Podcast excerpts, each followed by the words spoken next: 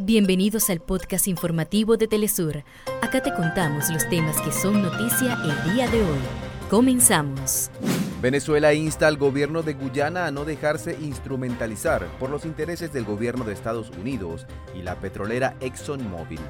El Tribunal Electoral de Guatemala calificó como improcedente la demanda de la Fiscalía Nacional de declarar inválidas las elecciones que dieron el triunfo presidencial a Bernardo Arevalo. Estados Unidos vuelve a vetar en el Consejo de Seguridad de la ONU una resolución que buscaba establecer el alto del fuego inmediato en la franja de Gaza. Hasta acá nuestros titulares. Para más información recuerda que puedes ingresar a www.telesurtv.net.